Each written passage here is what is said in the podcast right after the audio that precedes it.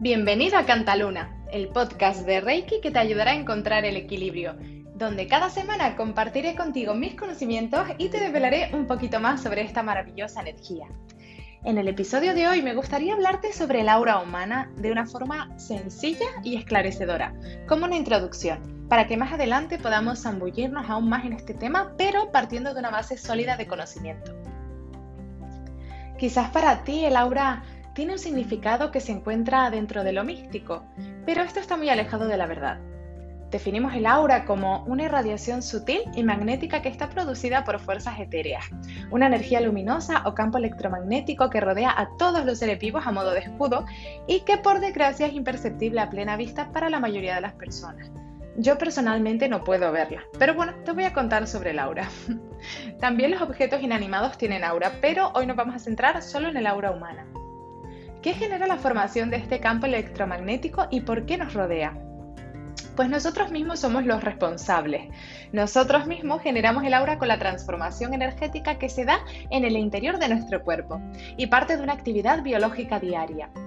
Existen muchos estudios científicos que sugieren que nuestra actividad biológica genera una serie de cambios a nivel celular, electroquímico dentro del ser humano, dando lugar a un ambiente termodinámico favorable para la formación de energía metabólica cinética, convirtiéndose esta en energía electromagnética. Y claro, pues nuestra piel no es una barrera de contención para esta energía, por lo que es irradiada hacia el exterior de nuestro cuerpo físico. Depende de nosotros, de una forma activa, mantener la salud del aura. Cualquier variación en el equilibrio de nuestro metabolismo va a modificar el aura ya que está ligada a nuestras condiciones físicas y emocionales y también puede verse afectada por las energías que nos rodean. A través del estudio del aura podemos ser conscientes del estado de salud de una persona. El aura puede mostrarnos las causas de enfermedades que padecemos y por lo tanto es súper importante intervenir de una forma preventiva en el cuerpo energético a través de el reiki o de otras terapias vibratorias. Ahora bien, si una enfermedad se apoderara de nuestro cuerpo físico, es súper importante, y hago hincapié en este tema, que acudas al médico para recibir simultáneamente un tratamiento a través de la medicina convencional. Y puedes complementarlo perfectamente con Reiki, otra terapia, porque como siempre digo, el Reiki es una terapia complementaria pero no alternativa. Así que porfa vete al médico si tienes algún problema físico. Todos los campos electromagnéticos están formados por ondas electromagnéticas que tienen ciertas frecuencias o vibraciones. Y a cada tamaño de onda de estas vibraciones le corresponde un color. Es por eso que vemos diferentes colores en el aura. Bueno, digo vemos, pero ya ni tú ni yo probablemente la veamos, pero bueno, estoy en ello. Y ahora te voy a contar cómo podemos entrenarnos para llegar a ver el aura. Eh, las frecuencias del color de la luz que forman el aura generalmente son imperceptibles, como hemos dicho, pero eh, sí que es posible entrenarnos para percibir estas frecuencias. Y ello pasa por la activación de la glándula pineal. Generalmente se observan siete colores básicos, eh, el rojo, el naranja, el amarillo, el verde, azul, violeta y lila.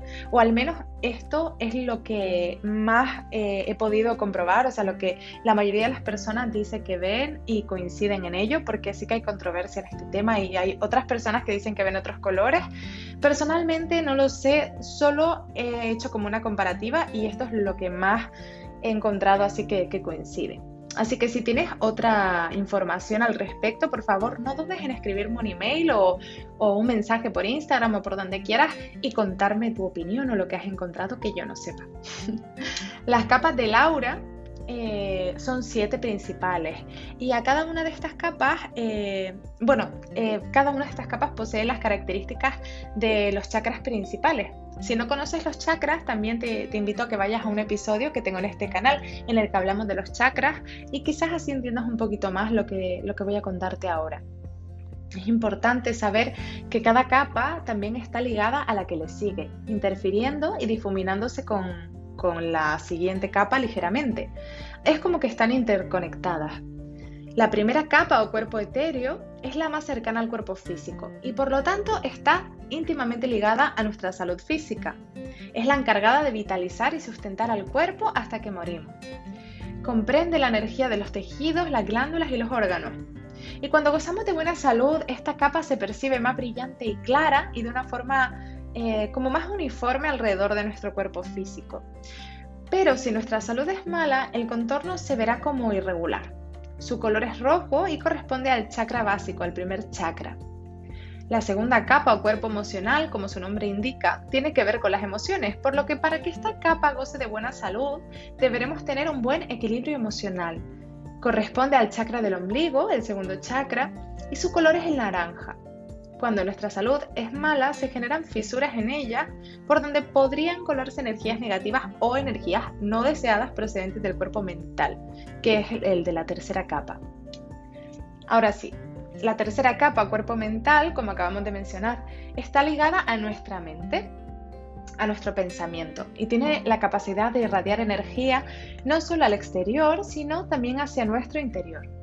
Su estructura es más sutil y menos definida y generalmente se ve de un color dorado, pero si no está equilibrada se verá traslúcida con emanaciones doradas, como una burbujita dorada, para que te hagas una idea. Corresponde al chakra del plexo solar, que es el tercer chakra. Y bueno, estas tres primeras capas son súper sensibles y en el momento en el que hay algún desequilibrio, ya sea físico, mental o emocional, estas pueden desplazarse, resquebrajarse o deformarse llegando a producirse lesiones en ellas. Pero el daño no es irreparable, requiere tiempo y tratamiento, no te preocupes. La cuarta capa o cuerpo astral es eh, la que está en sintonía con nuestro corazón y está compuesta por unas nubes de colores que provienen de nuestras percepciones y emociones extrasensoriales. Por su proximidad con la capa mental, los pensamientos negativos afectan directamente a la formación y el buen estado de salud de esta capa. Su forma es ovoide y puede extenderse hacia el exterior del cuerpo físico. Es decir, que esta capa eh, ya su forma no se ajusta tanto al cuerpo físico, es como un poquito más de forma de huevo.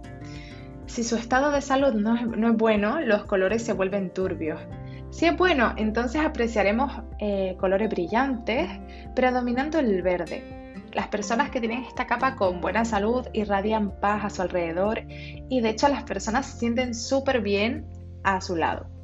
Si esta capa se ve contaminada por emociones negativas como la rabia o por ejemplo la ira, pues se puede ver en ella un color rojo intenso formando astillas a su alrededor. Pero si se ve contaminada por emociones depresivas, su color se apaga, pudiendo verse gris o incluso negra. Corresponde al chakra cardíaco, al cuarto chakra. La quinta capa o cuerpo patrón etéreo, que es el negativo del cuerpo etéreo, eh, es el cuerpo etéreo para el nivel espiritual, podemos decirlo así. El primer cuerpo, el cuerpo etéreo, está estrechamente relacionado con este quinto cuerpo y se desarrolla en él. Por lo que si en el cuerpo etéreo eh, el cuerpo etéreo está distorsionado por una enfermedad, imagínate, pues es necesario trabajar en el patrón etéreo. Los videntes de auras pueden percibir este nivel y hablan de una luz azul cobalto que parece un cuarto vacío y se compone de líneas de energía transparentes. De ahí viene lo de etéreo. Eh, corresponde al chakra laringio, que es el quinto chakra. La sexta capa del cuerpo celestial es el nivel emocional del plano superior, a través del cual experimentamos el éxtasis espiritual. Es el plano de identificación con Dios y está compuesto por puntos de luz. Corresponde al chakra frontal, que es el sexto chakra, o el tercer ojo, que seguro que por eso sí que lo conoces la séptima capa o cuerpo causal, eh, es donde se encuentran las impresiones de vidas pasadas y es el nivel más fuerte y elástico del campo áurico, que contiene la corriente principal de fuerzas que se desplazan a lo largo de la espina dorsal. Podemos decir que las tareas del cuerpo causal son la regulación del flujo energético entre el aura y sus alrededores, así como la protección y cobertura de todo el cuerpo sutil corresponde al chakra coronario, que es el séptimo chakra. Y bueno, hemos acabado con las listas de, cuerpos de aura, que es un poco rollo, yo lo sé, porque al principio son muchos términos nuevos, pero no te preocupes, con paciencia vamos a ir haciendo más hincapié, como te dije al principio de este, de este podcast en el tema y vamos a ir revelando otras cositas para que todo sea un poco más sencillo. Ahora que ya conoces un poquito más acerca del aura, quizás te interese cuidarte más a todos los niveles, ya sea físico, mental, emocional y espiritual, porque tenemos que complementarnos eh, y, y cuidarnos de una forma holística. para gozar de una buena salud y un equilibrio en todo el campo áurico. Espero que hayas disfrutado de este episodio y tengas ganas de seguir aprendiendo conmigo. Así que te invito a que te suscribas y a que me dejes tu opinión eh, o me escribas un email contándome alguna información que tengas para, para, mejorar este episodio. Y a que también te suscribas al blog si te apetece ver el formato, el formato lectura para que puedas recibir un aviso cuando haga nuevas publicaciones. Bueno, ha sido un placer enorme conectar contigo. Así que te mando un beso enorme y nos vemos en el siguiente episodio. ¡Mua!